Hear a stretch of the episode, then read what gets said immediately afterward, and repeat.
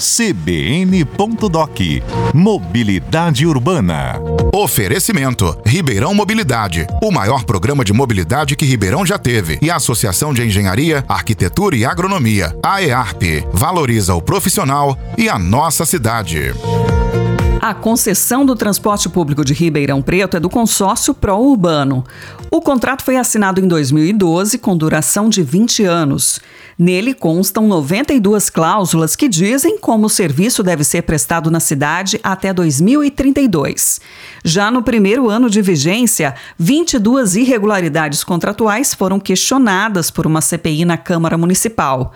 E logo depois, algumas das denúncias viraram ações civis que seguem até hoje na Justiça.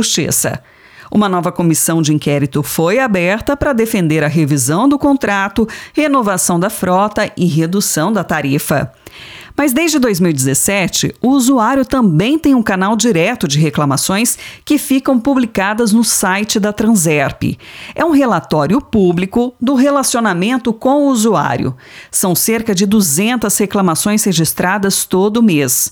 Algumas críticas são relatadas pela recepcionista Heloísa Pereira. No primeiro ônibus eu consigo vir sentada, porque eu pego ele às 6h20, então já tá vazio. Mas o segundo eu tenho que vir em pé, porque vem lotado mesmo. Chega o motorista nem parar nos outros pontos, porque já não cabe mais gente. Mas não é só isso.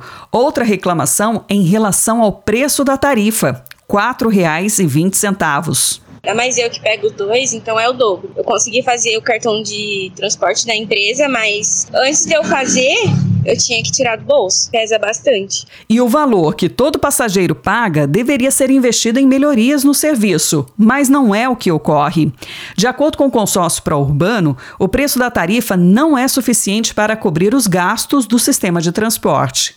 Por meio de nota, o consórcio alegou que a redução no número de passageiros durante o período da pandemia deixou o sistema à beira de um colapso e, por isso, pediu à prefeitura um suporte financeiro imediato. A Câmara Municipal aprovou o repasse da Prefeitura ao consórcio no valor de 17 milhões de reais.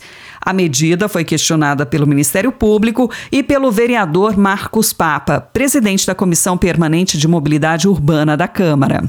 Segundo o vereador, o contrato de concessão do transporte em Ribeirão não prevê subsídios, ao contrário do que acontece em outras cidades do estado, como Campinas, Sorocaba e São Paulo o contrato daquelas cidades admite repasse financeiro da prefeitura. O nosso não. O nosso é muito claro que é por conta e risco do concessionário. E a prefeitura, então, teria que ter esses números na ponta do lápis, porque ela é responsável pelo equilíbrio econômico financeiro do contrato, para quando o pró-urbano venha público dizer: ó, oh, o sistema está em desequilíbrio. Essa fala é um escândalo, porque significa que o poder público não está zelando pelo contrato. De acordo com o diretor de transporte da Transerp, José Mauro de Araújo, os subsídios são previstos em situações específicas. O contrato, na verdade, ele, ele prevê o subsídio em situações onde você tem um desequilíbrio. Quando acontece qualquer fato não previsto, é, cabe ao poder público ou ele altere esse contrato ou ele aporta o subsídio. Então, a prefeitura teve que colocar o subsídio em, em função de um fato não previsto, que era a pandemia. Resta saber qual será a contrapartida que a empresa vai oferecer ao usuário do transporte coletivo.